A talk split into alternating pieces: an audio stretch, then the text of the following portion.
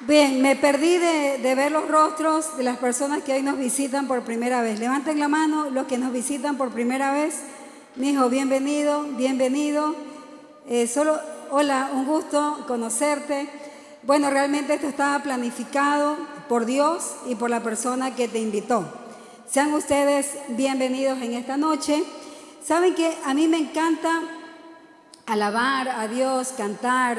Lamentablemente no tengo una buena voz, pero disfruto eh, alabar a Dios, porque mi espíritu se levanta, se alegra, si está triste se alegra, pero siempre me dispongo a no dejarme llevar por un ritmo que es chévere si tiene un buen ritmo, pero me enfoco más en la letra y permito que la letra me predique y le digo, Dios, háblame por medio de la letra de la alabanza que estoy yo, mis labios están entonando.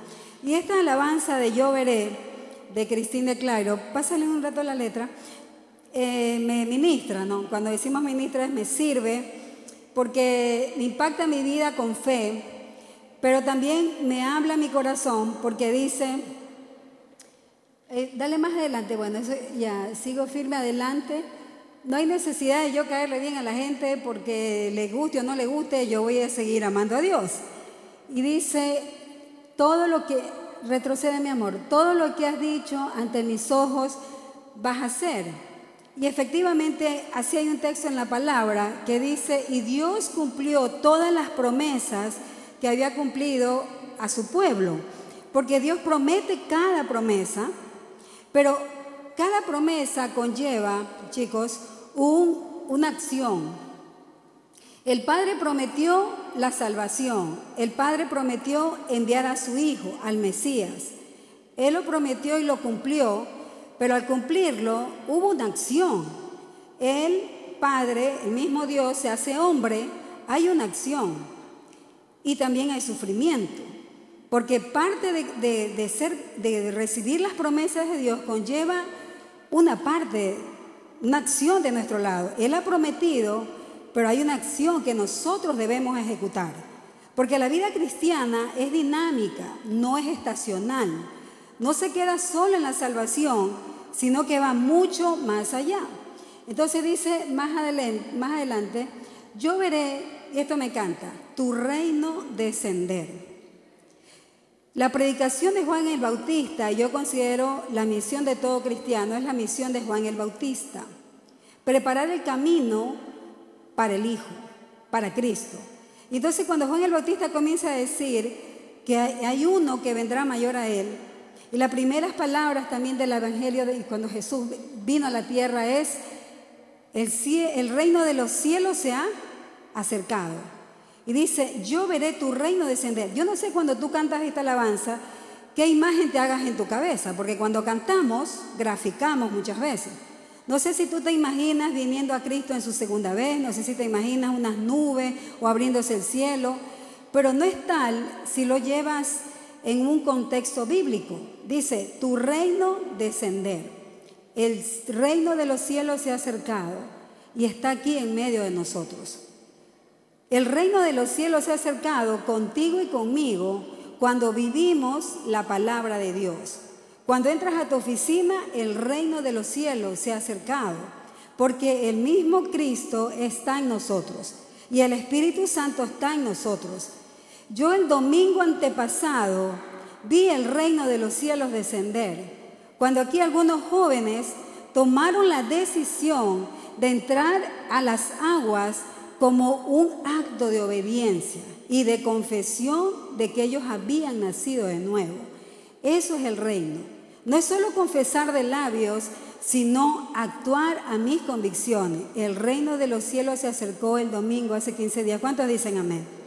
Entonces, ese es el reino de Dios. Es de acción. Entonces, cuando tú cantas, tú puedes cantar bonito, tú puedes cantar bien, pero vivir mal. Cuando nosotros cantemos, cantemos, pero vivamos también como cantamos. Por eso te digo que a mí me gusta que me confronten las alabanzas, a cómo estoy yo. Elevo mi alabanza a Dios, pero me confronta la palabra. Entonces estoy siendo yo la portadora del reino de Dios y dice, y nos restaurarás para la eternidad. Yo veré las promesas de Dios, las que han sido dadas en su palabra para mi vida y para la vida de esta iglesia, de la iglesia universal, pero también de la iglesia La Roca. Porque han sido dadas muchas promesas que están en su palabra. Yo veré. Pero yo veo en cada uno de ustedes al reino de Dios. Es acción. No es allá que ya fui salvo voy a cuidar mi pedacito de cielo. Ya, con la salvación muchos se, se conforman. Se conforman con venir un sábado, un jueves, un domingo a la iglesia. Creen que ese es el Evangelio. No, eso no es el Evangelio de Dios. Hay mucho más. Porque el Padre desafía a aquellos que viven en el reino de Dios. ¿Cuántos desafiados están aquí? Desafiados a ser más. No solo a ser hermanitos de banca, sino a ser jóvenes que revolucionan en el lugar en el cual se encuentran. Que realmente cuando tú entras, el reino de los cielos se acerca. ¿Y qué es eso el reino de los cielos? Lo primero que el Señor demanda, amen a sus prójimos como a ustedes mismos. Pero si donde tú trabajas detestas a todo lo que están a tu alrededor, el reino de los cielos no se acercó en esa oficina. Si donde tú vives detestas a tu hermano, detestas a tus padres, el reino de los cielos no está ahí, porque no vives lo que la palabra de Dios me insta a que viva. ¿Te imaginas a Jesús enemistado con todo el mundo? ¿Te imaginas a Jesucristo odiando a las personas? ¿Ese sería el reino de Dios acercado? No. Pero Jesús vivió la palabra. ¿Te imaginas a Jesús esforzándose por ser santo? La palabra de Dios no habla que Jesús se esforzó por ser santo. Simplemente Jesús fue santo. Tú y yo no tenemos que esforzarnos para ser santos y vivir una vida consagrada a Dios. O sea, no es un esfuerzo que duele, es un esfuerzo que vivifica. Porque yo tomo la palabra y la vivo. Pero no es un esfuerzo de dolor, es un esfuerzo de victoria. Porque puedo hacerlo, porque yo puedo ser diferente a los demás. Entonces, esta, esta, solo esta alabanza ya es para hablar de largo. Pero quería compartirles esto porque sí tiene que ver con la palabra que queremos desarrollar hoy y que hemos venido desarrollando. Quisiera hablarles y conversarles de mi propia experiencia de vida, no de una predicación por ahí escrita, bonita y maquillada, no. Porque no hay mejor predicación que aquella que se viva, que sea honesta, sincera, sencilla y transparente. Entonces, hablarles a ustedes, chicos, de que a mi fe yo tengo que añadirle virtud, es algo que toca vivir todos los días y que en lo personal me ha tocado. Y quisiera hablarles sobre la forma ¿no? en que Dios obra por medio de esta palabra. Miren, la conducta del ser humano en general siempre está basada en diferentes patrones. Hoy conversábamos con un grupo de, jóvenes, de mujeres de Dios, y la conversación, creo yo, fue guiada por, por, por Dios, porque hablábamos de hábitos, de, lo que hemos sido formados en casa. Hablamos de cosas interesantes, no hablamos de chicos por si acaso, ni del esposo, ni no, no, hablamos de cosas interesantes, cosas del reino de Dios. Entonces decíamos que somos el resultado muchas veces de cómo nos formaron, de cómo venimos de nuestros hogares. Y sí, todo hombre y mujer siempre es llevada por un patrón de vida, por un pensamiento, por impulsos, por deseos que nos llevan a comportarnos de tal o cual manera y que condicionan nuestras decisiones. Hay patrones jóvenes que han sido formados en ustedes, en sus casas, y no necesariamente en las casas, porque cuando no hay patrones firmes en el hogar, tú te encuentras patrones en la universidad, en la televisión, en tus círculos de amigos, cuando en casa no te han sido entregados. Entonces tú comienzas a mirar a tu alrededor haber hábitos en tus amigos que tú los vas tomando porque los consideras normales o los consideras correctos. Entonces, en base a esos patrones, tú te hallas tomando decisiones, tú te hallas actuando, comportándote por patrones que tú consideras correctos y a veces por patrones que tú dices, solo así la sociedad me va a aceptar, el entorno en el que yo me encuentro me va a aceptar. Y un poquito de eso hablábamos con las chicas. Entonces, Antes de conocer a Cristo, nosotros vivíamos conforme a cómo nos sentíamos, a cómo era mi entorno, a la manera en que la sociedad me aprobaba. Y nosotros pues hacíamos y tomábamos decisiones que creíamos que eran correctas.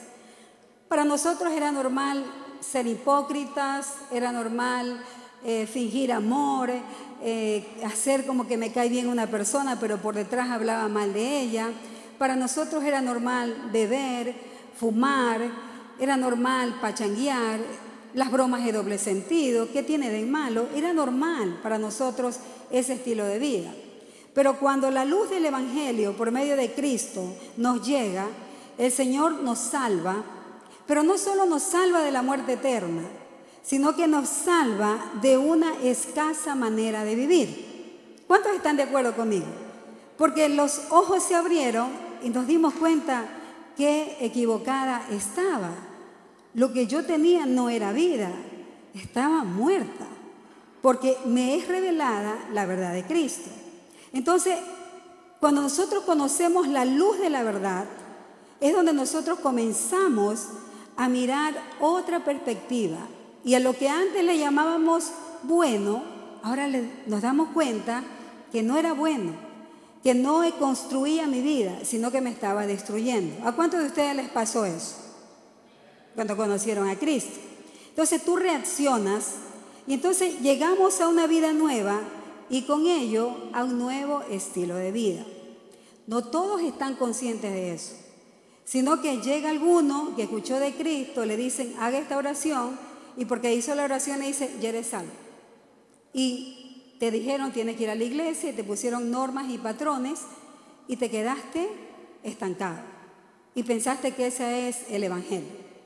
Pero cuando tú comienzas a ir un poco más allá, y a querer conocer más de Dios, se va dando cuenta que el reino de Dios y el Evangelio es mucho más que decir una oración, es mucho más que llegar a la cruz, porque la cruz es el inicio de lo que me queda delante. Jesús dijo, recuerden, yo soy la luz, la verdad y la vida. Nadie viene al Padre. Él también dijo, yo soy el camino que lleva hacia dónde? Al Padre. Entonces, todo inicia en la cruz. ¿Cuántos ya iniciaron en la cruz? ¿Cuántos han aceptado a Jesús? ¿Llegaron a la cruz? ¿Cuántos? ¿Cuántos de ustedes se crucificaron en la cruz? Y dijeron, ¿sabes qué? Yo ya, lo que yo piense eh, y sienta no importa. Porque la palabra dice, ustedes, si quieren venir detrás de mí, tome su cruz, pero dice, y sígueme. O sea, camina, no te quedes ahí. Has nacido de nuevo, pero tienes que crecer, tienes que madurar. Esa es la responsabilidad de la iglesia. Esa es la responsabilidad de un cristiano, crecer y madurar. La escritura dice que Jesús crecía en gracia y en sabiduría, crecía. Tú y yo tenemos que crecer, porque si no nuestra vida quedará estancada. Llegamos a una vida nueva, a un nuevo estilo, y vivimos al estilo de Dios, ya no al estilo del mundo. Me importa un pepino lo que el mundo espera de mí, porque he decidido vivir conforme lo que Dios espera de mí. ¿Cuántos tienen los pantalones para decir eso? Sí, se necesita de carácter, porque no todos se posesionan de aquello. Pero los verdaderos hijos de Dios se determinan a vivir como es digno del Padre. ¿Cuántos jóvenes así tengo aquí? Pocos, sí, es verdad, porque el camino es, es angosto. Sí, ustedes están siendo muy sinceros, gracias por esa respuesta, porque no todos toman esa decisión. No todos se dejan guiar por los valores y la ética de la vida, de la Biblia. Hoy día vamos a hablar un poquito de eso. Los salvados de Dios tienen que vivir como salvados. Si el Señor te salvó, ¿por qué vas a vivir? Te salvó de la cárcel, ¿por qué vas a seguir en la cárcel? Si eres salvado, vive como un salvado de Dios. Tenemos que vivir conforme la dinámica que Dios nos ha dado. Por eso es que Pedro decía, añadan a su fe virtud, Añadan a su fe algo más. Se van a quedar tullidos si solo se quedan en la fe. También la escritura dice que nuestra fe sin obras es muerta. No las obras ha necesitado, no las obras que no tiene que, no se habla de esas obras, se habla de las acciones que yo como cristiana tome, medidas, pensando, mi fe tengo que ponerla por obra. De nada te sirve evangelizar si no vives el Evangelio. La mejor predicación es mi vida. Más que hablarla, tengo que vivirla. Entonces, añado a mi creencia, a mi convicción, acción. Eso es lo que está diciendo Pedro eh, a, los, a los hermanos de la iglesia. En el libro de Hebreos, Yohi, Hebreos capítulo 5, 12 al 14, dice la escritura, hace tanto que son creyentes que ya deberían estar enseñando a otros. ¿Cuántos tienen años aquí en el Evangelio? No levante la mano. Les dice Pablo, a mí también me dice, hace años que ustedes son creyentes, que ustedes ya deberían estar enseñando a otros. En cambio, necesitan que alguien vuelva a enseñarles las cosas básicas de la palabra de Dios. Son como niños pequeños que necesitan leche y no pueden comer alimento sólido, pues el que se alimenta de leche sigue siendo bebé. El que se alimenta solo de un sábado y escuchar la palabra y todavía siendo oidor olvidadizo, porque sale por esa puerta y te olvidas de lo que aquí se habló. Si vienes aquí pensando que vas a crecer y vas a madurar por venir todos los sábados EB y venir todos los domingos y conectarte al discipulado, si crees que así vas a madurar, usted está perdiendo el tiempo, está equivocado. Es parte del camino. Tomar leche es, si yo me miro muchas prédicas, si yo escucho, si yo alabo, si escucha bonito, alaba bonito, pero vive feito. Eso no es madurar. Por eso decía, ¿sabe que ustedes siguen tomando leche? Tengo que volverles a decir que vengan, por favor, que es importante leer la Biblia. Todavía hay que decirles que es importante orar. Todavía hay que decirles, oiga, importante venir al nexo, importante congregarse.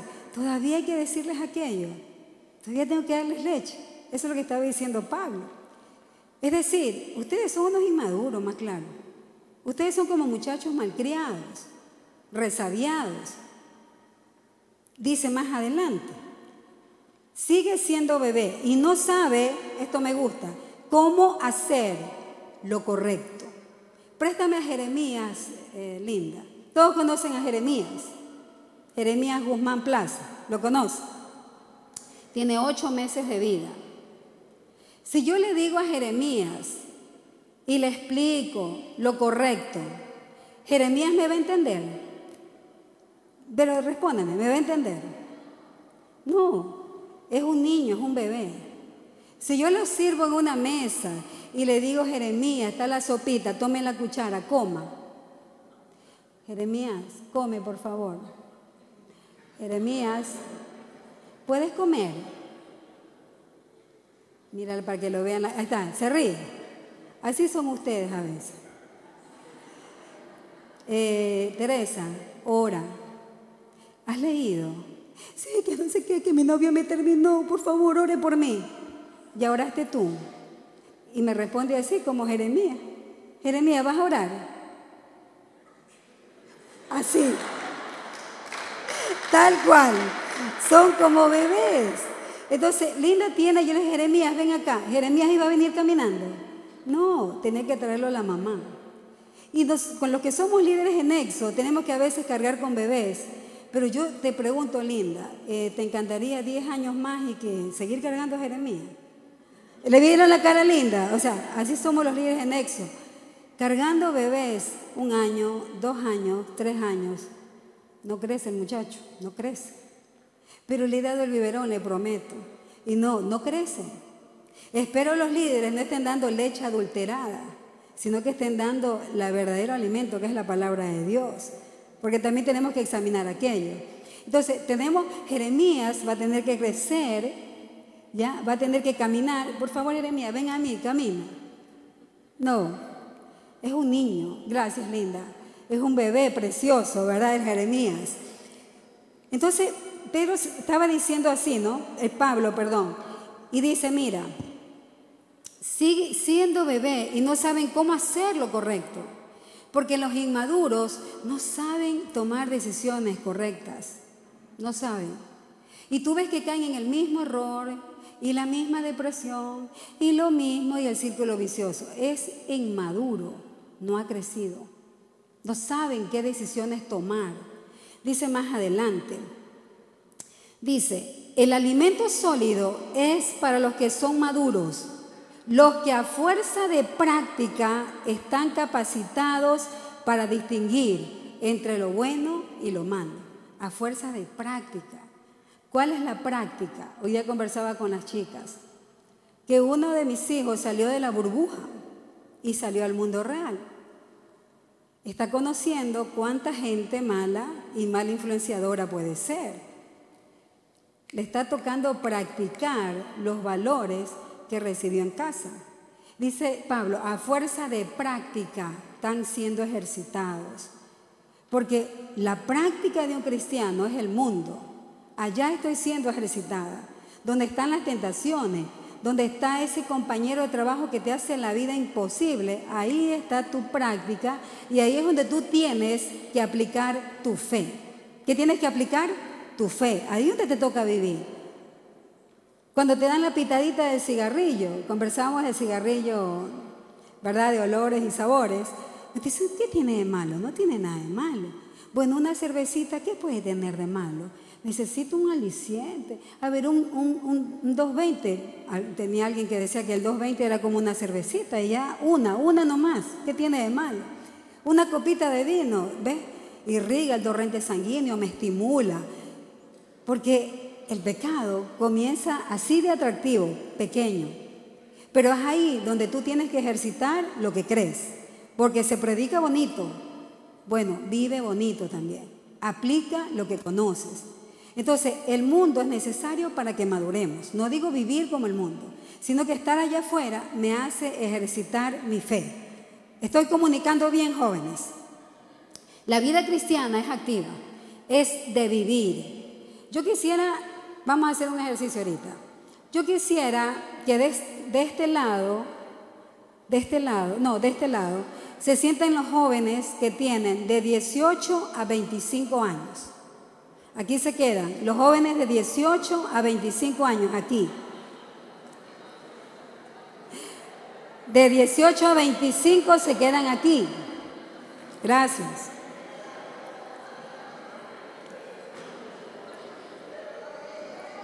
Ya de 18 a 25.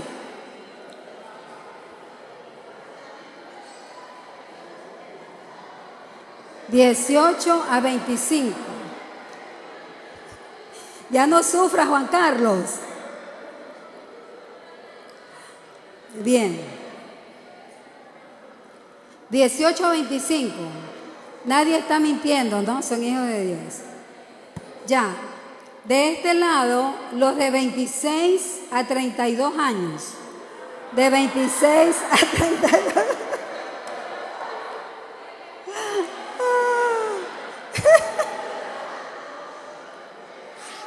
26 a 32 años. Listo. A 32. ¿Y ustedes? Ya. De 26 a 32 aquí, aquí, muy bien. Aquí está el Ujier de, Pastoral, está aquí. Ya de, 20, de 26 a 32. Bien. Los de 33, los de 3, chao. Un aplauso, que les vaya bien. A ver, los de 33, no, pues yo sería la primera en salir. Los de 33 en adelante vengan de este lado de acá. Acá, de acá.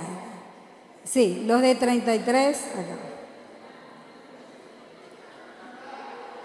Acá, acá, acá. Ya.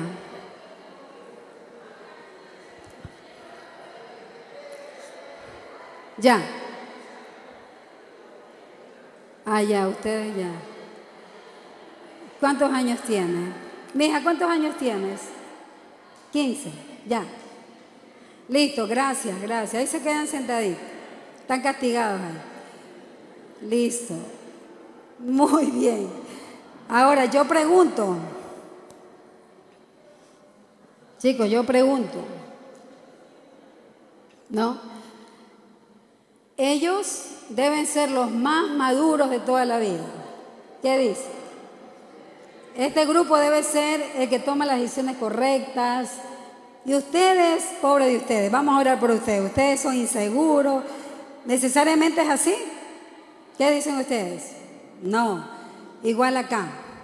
Porque la madurez no la dan los años de vida ni los años que yo tenga en una congregación o sea parte de una iglesia. Entonces, cuando la Biblia nos exhorta a no ser bebés, nos habla muy claro.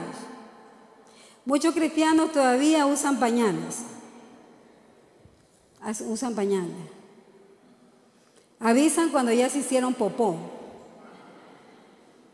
Avisa cuando ya cometieron un pecado, pero no antes. Para hacer el bien piden ultra confirmación de Dios. Para hacer el bien. ¿Y qué tal? ¿Quieres venir al misterio de intercesión? Estoy esperando que Dios me confirme. ese hermano. Pero para pecar no piden confirmación de nadie. Pecan y rápido. Ahí no oran, ahí no preguntan, pecan. Entonces cristianos que aún andan en pañales, hay que cambiarle los pañales. Se hacen pipi, se hacen popo. Pobres líderes en ex, que Dios los ampare.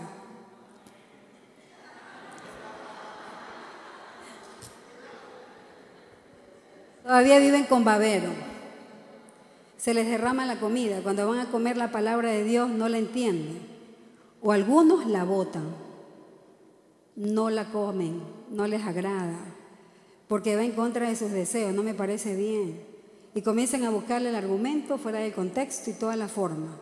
investigan más allá, porque no puede ser que diga en la Biblia que yo no me puedo unir en yugo desigual, eso está mal, si yo puedo convertir a esa mujer que tanto amo.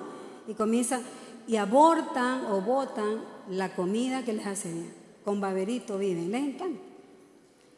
Y hay otros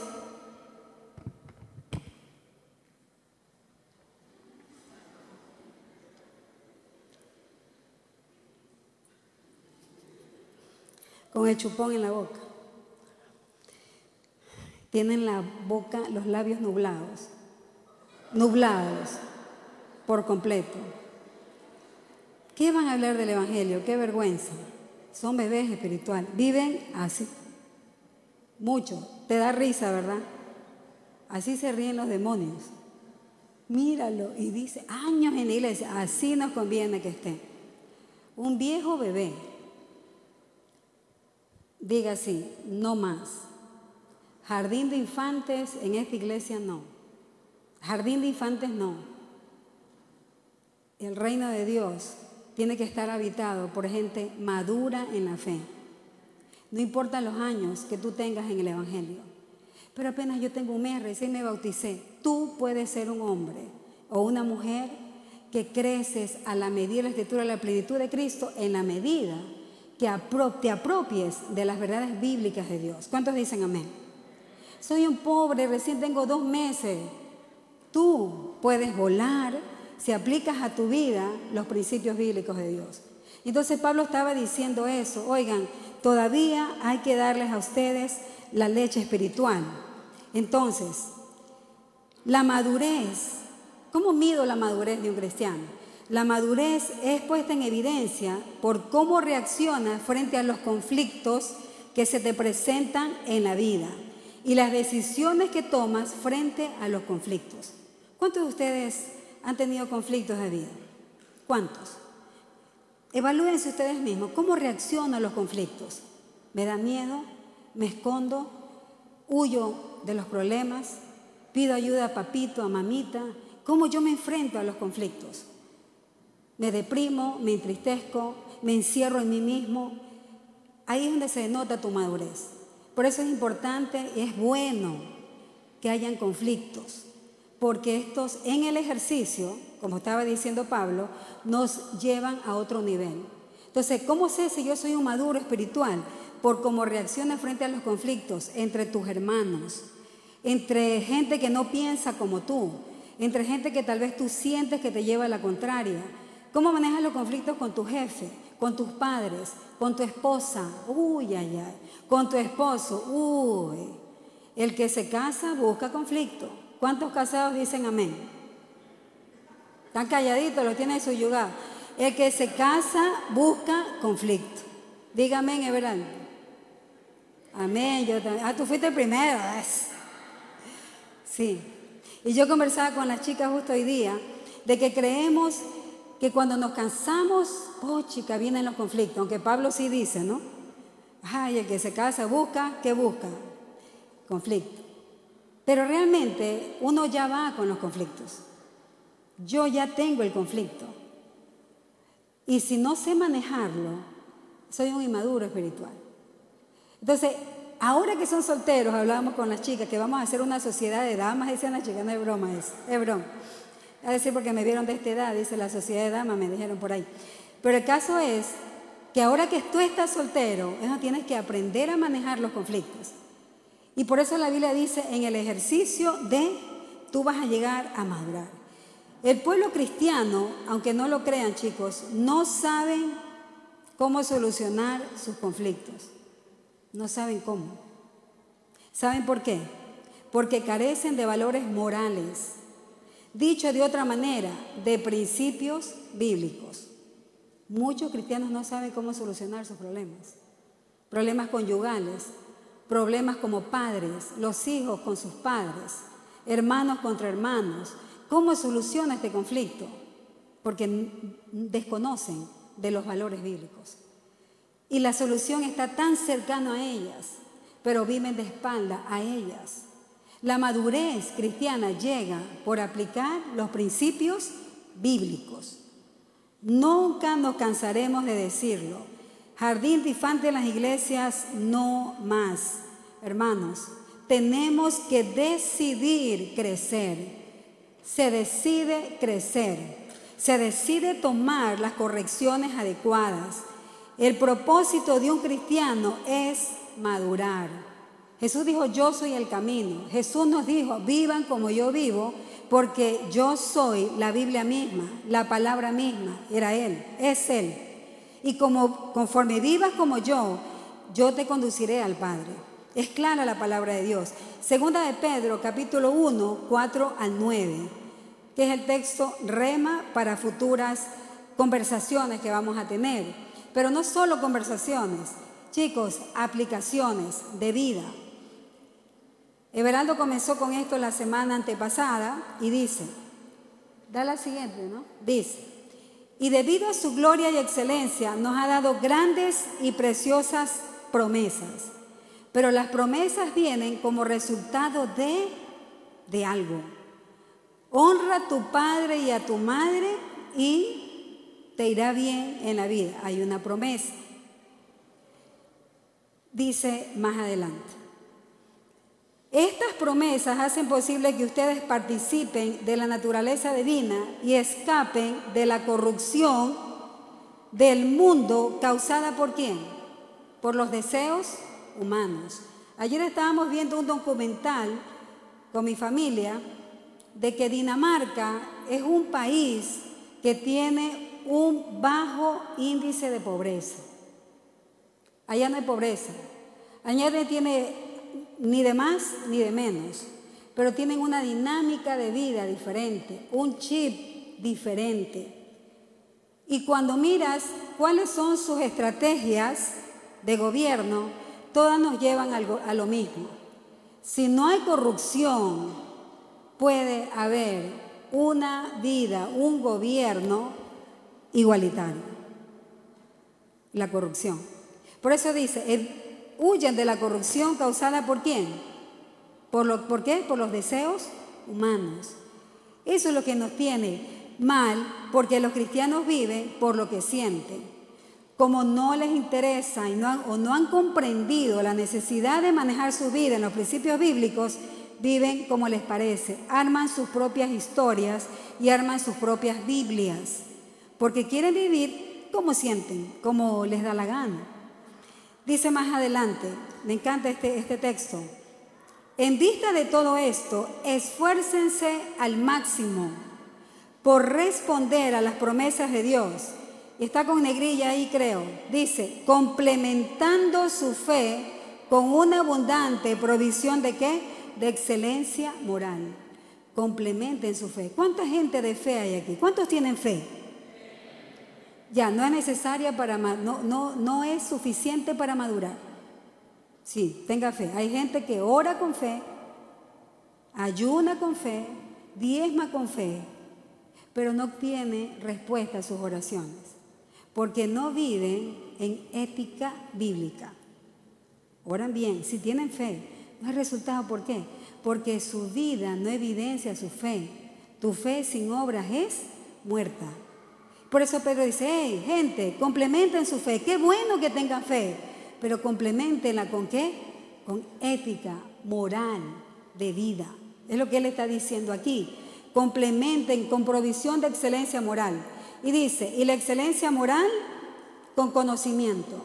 Ay, ¿cómo aplico? ¿Cómo es eso de ética moral? Que vamos a aprender cómo debes vivir tu vida, cómo debe ser tu vida. Pero a la, a la, a la excelencia moral es el conocimiento de qué? De los principios bíblicos. Con conocimiento, control propio, aplicando principios bíblicos, conociendo la Biblia, tú vas a poderte dominar tus impulsos, porque vas a aplicar las verdades bíblicas. Y dale la siguiente, mija. Ever, eh, no, no, disculpa, síguela nomás después.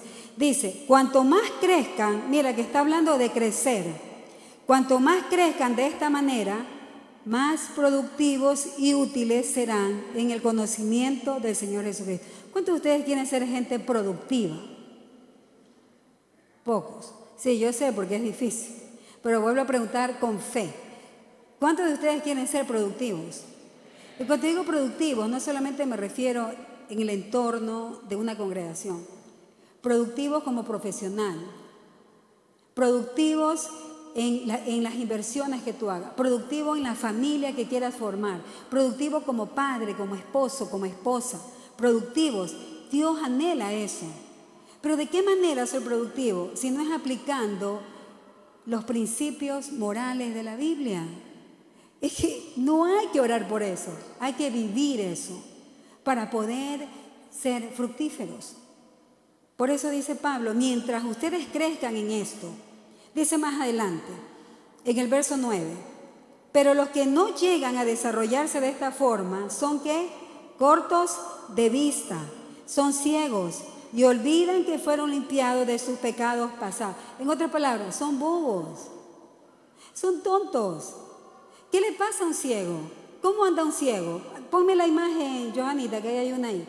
Anda a tientas, no sabe por dónde va, va a caer, va a tropezar. ¿Por qué? Pero si tenías a la mano los principios bíblicos. Entonces, los que no crecen de esta manera son cortos de vista. No saben planificar, no saben qué hacer con su vida, no saben por qué existen, eh, no saben qué esposa escoger, no saben cómo criar a sus hijos, eh, no saben cómo resolver los problemas con su esposo. Son cortos de vista, no ven, no ven. El divorcio es más fácil, ya, ya, esta es la puerta más fácil. No saben cómo resolver su vida. Son cortos de vista. Por eso es que Pablo más adelante dice, no sé si hay que retroceder, Johanita, creo.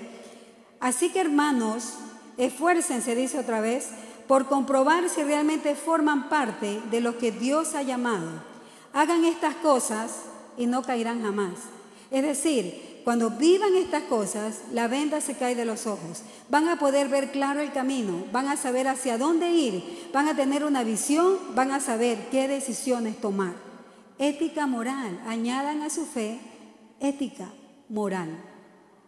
¿Cuántos se alegran de esto? Pero esto es un ejercicio. Esto no se dice bonito. Amén. Gloria a Dios, aleluya. Pero al salir de aquí, el Señor te va a hacer entrenar. Alégrate.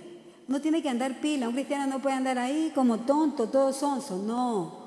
Usted tiene que andar pilas a la expectativa de lo que hay, oportunidades para predicar, oportunidades para negarte a ti mismo. Tienes que andar eh, cuando eras del mundo era pa, perspicaz, véngase acá. Y cuando se hizo cristiano se volvió bobote.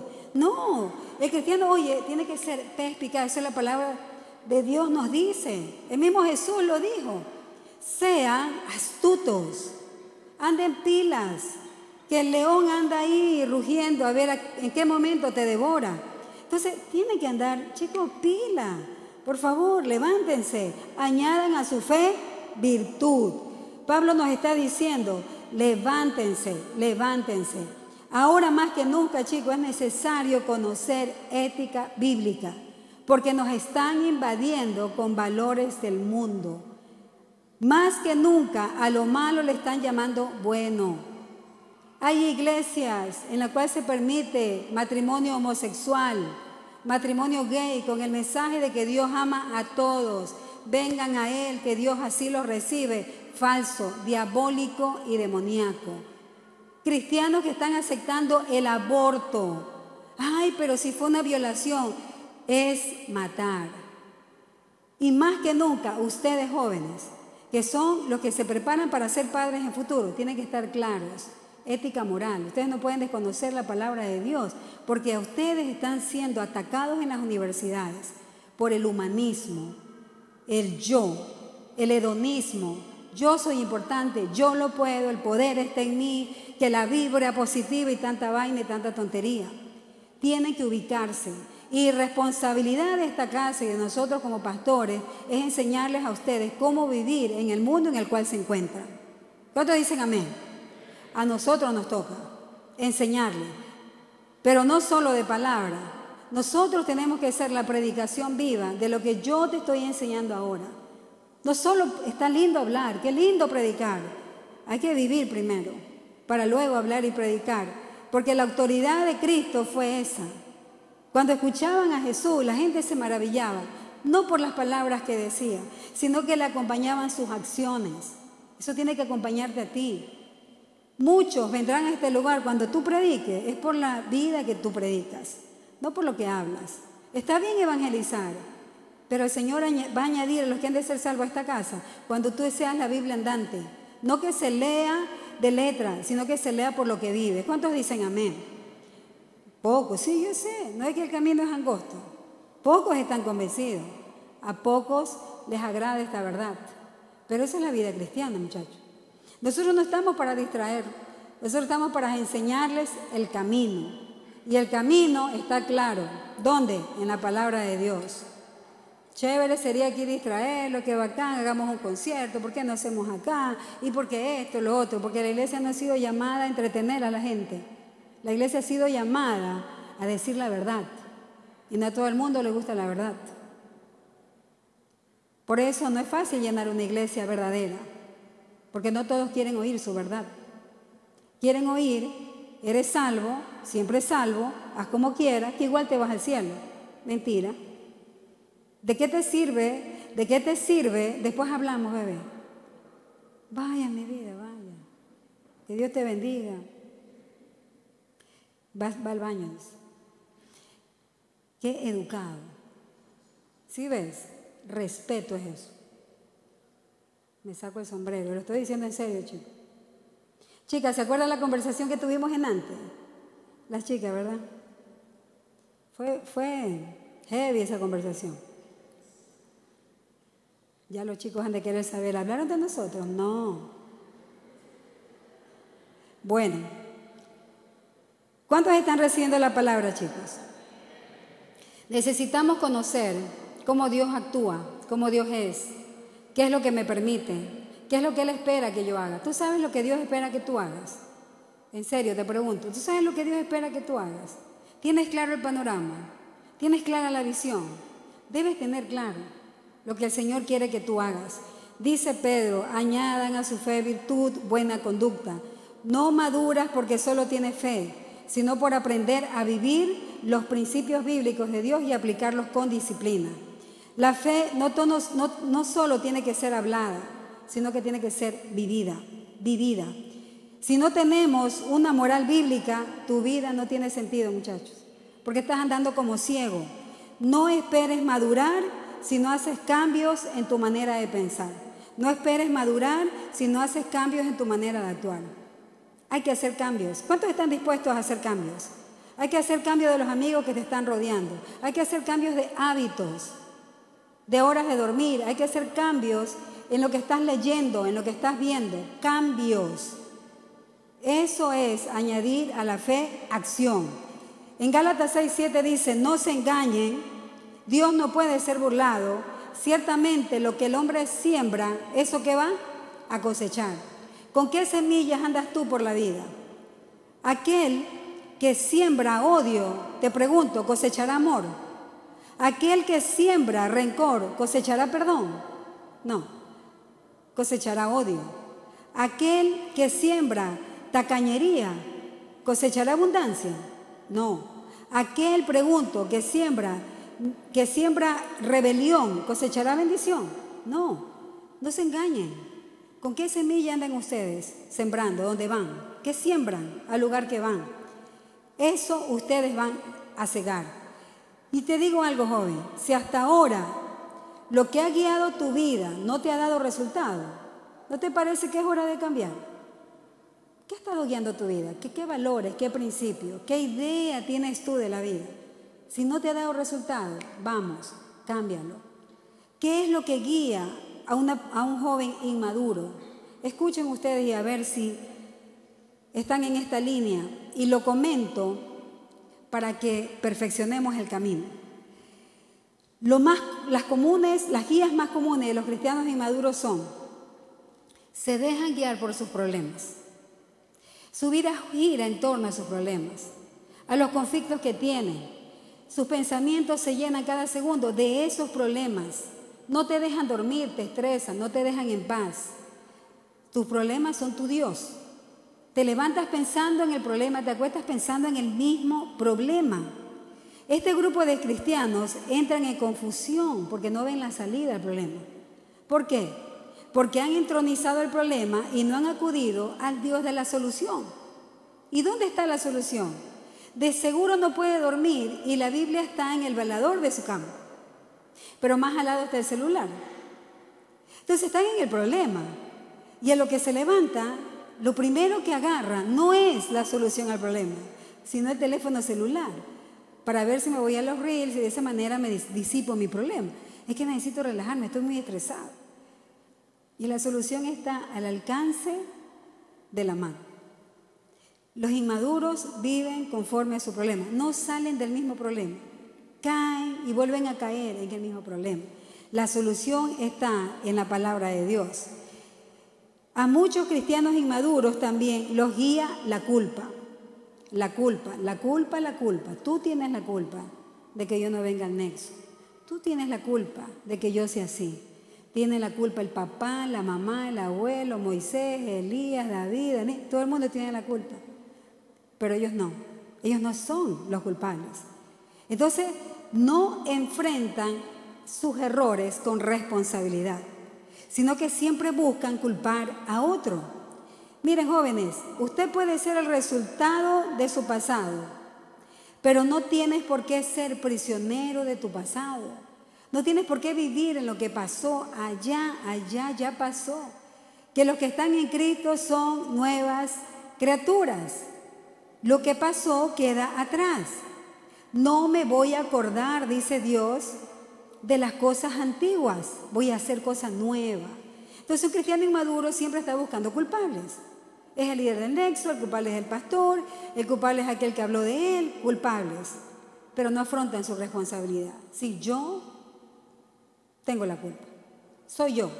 Soy yo el que no ha asumido mi vida, el control de mi vida. Los cristianos inmaduros son guiados también por la ira y el resentimiento. Uy, estos de acá, miren, no han aprendido a vivir una dinámica del perdón. Viven resentidos con todo el mundo, frustrados, enojados con la vida misma, se enojan con Dios, viven en una frustración interna, resentidos con todo el mundo. Inmadurez. ¿Cómo sé yo que he logrado mi madurez? Y si yo te voy a hablar de algo que yo he vivido, eh, a veces cuando le pregunto a, un joven o a cualquier persona, ¿cómo estás? Eh, ¿Cómo te va? eh, de pronto me saca las veces que ora, las veces que lee la Biblia, pero yo no le pregunté eso, solo le pregunté, ¿cómo estás tú? Solo eso. Jesús preguntas ahora, ¿cómo estás tú? Yo no te voy a decir, oye, estoy leyendo Deuteronomio, yo estoy orando. No, yo te voy a decir, ¿sabes qué? Dios me ha hablado en mi relación conyugal con mi esposo y me ha procesado en una dinámica de resolver conflictos, pero a la manera de Él. A nuestros 21 años de casados nos ha tocado ir puliendo a la manera de Dios. Entonces, Dios ha ministrado tanto mi vida en ese sentido. Te lo voy a decir con toda sinceridad. Ah, ¿sabes qué? Dios me ha venido procesando también con temas de mi trabajo. Me ha enojado mucho la injusticia, pero he notado que ni una hoja del árbol, lo he comprado una vez más, se cae si es Él quien lo permite. O sea, háblame de de experiencias de vida. Yo te pregunto ahora, ¿cómo estás tú? ¿Quién eres tú? ¿Cómo está tu dinámica, tu guía de vida? Háblame de experiencias que te lleven a qué? A un nivel de crecimiento. Pero también podemos hablar de experiencias, ¿sabes qué? He seguido fracasando en esto. Pero yo no me quedo ahí, yo voy a avanzar. Porque a la fe que tengo, yo tengo que añadirle acción. ¿Cuántos dicen amén? O sea, quisiera que ese pensamiento de una fe religiosa se transforme en acción, en vida, queridos jóvenes, en ustedes. ¿Qué plenitud de vida? Eso se llama vida. Cuando haces real los principios de Dios, te lleva a otro nivel. Los cristianos inmaduros les guía el miedo y el temor. No emprenden, se quedan en su estatus, en su zona, les da miedo, pero no se dan cuenta no confrontan sus miedos, sino que simplemente no quieren salir de ahí. No quieren emprender, no quieren hacer algo nuevo. Eh, no, ¿sabes qué? A mí déjame en esta área que de aquí es lo que Dios me ha puesto. Pero no quieren moverse a otro nivel o a otra área. Un cristiano maduro ha perdido el miedo, ha perdido el temor, porque sabe que cuando Dios lo mueve, el Señor lo ha capacitado. Un cristiano inmaduro lo guía el materialismo. Entonces, un cristiano así se vuelve con un deseo de adquirir más títulos. No está mala, hay que estudiar. Pero cuando esto se vuelve un alimento para ti, listo, ya tienes tu educación de tercer nivel, vamos a la de cuarto, chévere. Pero ahora quiero, ¿sabes qué? El, PhD. Y ahora quiero el doctorado. Y te llegan los 50 años y siguen la misma. Y luego te pregunta, ¿qué tal? ¿Cómo es tu vida? Y te habla de los títulos que tiene. No, no, pero eres feliz, disfrutas de lo que tienes. No, es que ahora estoy pensando irme acá, irme allá. Te habla de los bienes que posee, de los títulos del trabajo que ahora tiene, de que ahora le han subido el sueldo. Aquello no es malo, pero eso es añadido, nada más. Amén. Entonces, los cristianos inmaduros también a muchos cristianos inmaduros les guía su necesidad de ser aceptados. Y eso es un peligro. Porque el que quiere que todo el mundo lo vea bien, lo aplauda y todo el mundo lo quiera, negocia fácil sus valores. Si tú quieres ser insertado en el grupo de amigos del mundo, vas a negociar fácil tus valores. Entonces, un cristiano inmaduro vive así. Es necesario que yo sea reconocido. Yo necesito ser reconocido. Quiero que me vean allá. Quiero que digan que yo tal y cual. El inmaduro busca posición. El maduro busca servir.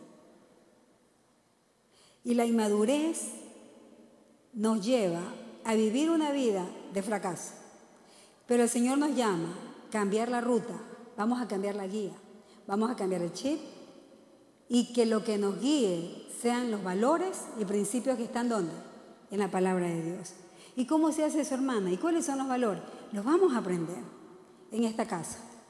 Que seamos guiados, no por conocimiento, escúchame, porque mejor te fuera no haber conocido, porque se nos demandará de lo que fue conocido. Pero eso no te dé miedo, uy, ya no voy a venir mejor, o mejor te tapa los oídos porque mientras más sé, más me van a pedir. No, es que mientras más conozcas, tu vida tendrá más propósito. ¿Cuántos quieren que su vida sea rica? Rica, no digo de esto, no, hablo de, wow, vale la pena vivir mi vida. ¿Cuántos quieren vivir así? propósito, rico se siente. Tenemos que vivir conforme a los principios de la palabra de Dios. Y esta noche no voy a decir levanten la mano ni oren, porque esto no, el hecho de que oremos no es una varita mágica la oración.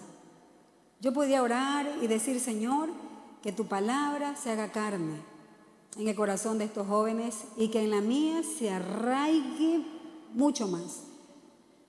Pero muchos cristianos inmaduros creen también que que otro ores por ellos, proof, va a ser transformado. No, es, si tú oras será, yo decido actuar. Y cuando salgas por esa, no, aquí mismo, de que salgas del altar, comienzas a actuar. La oración no es una vara mágica. La oración es, te comunico, Padre, que desde hoy mi guía, mi brújula, la voy a cambiar. Voy a seguir, esa es mi brújula, tus principios bíblicos. Tengo que conocerlos para vivirlos. Amén. Padre, en esta noche, Señor, nos gozamos tan rica tu palabra, Señor. Tan deleitosa es a nuestro paladar espiritual. Señor, es viva y eficaz, capaz de traspasar los tuétanos, las médulas, capaz de revelar, de confrontar. Padre, ¿cómo no hemos de amarla, Señor? ¿Cómo no hemos de atesorarla? ¿Cómo no hemos de anhelarla? Padre, nos aferramos a ellas, Padre. Te doy gracias porque permitiste que este libro sea transmitido a muchas generaciones, palabra que nadie podrá destruir. Porque si algún día tú permitirías que estos libros desaparecieran de la faz de la tierra, estarán escritos en nuestros corazones. Si algún día este libro físicamente no estaría, estará en el corazón de mis hijos, de mis nietos y de mis generaciones. Y Señor, en el corazón de los jóvenes que aquí están sentados, Señor, que la fe de ellos sea transformada en realidad. Señor, que la fe de ellos se transforme y sea complementada por la virtud, por la ética de tu palabra. En el nombre de Jesús. Amén y amén.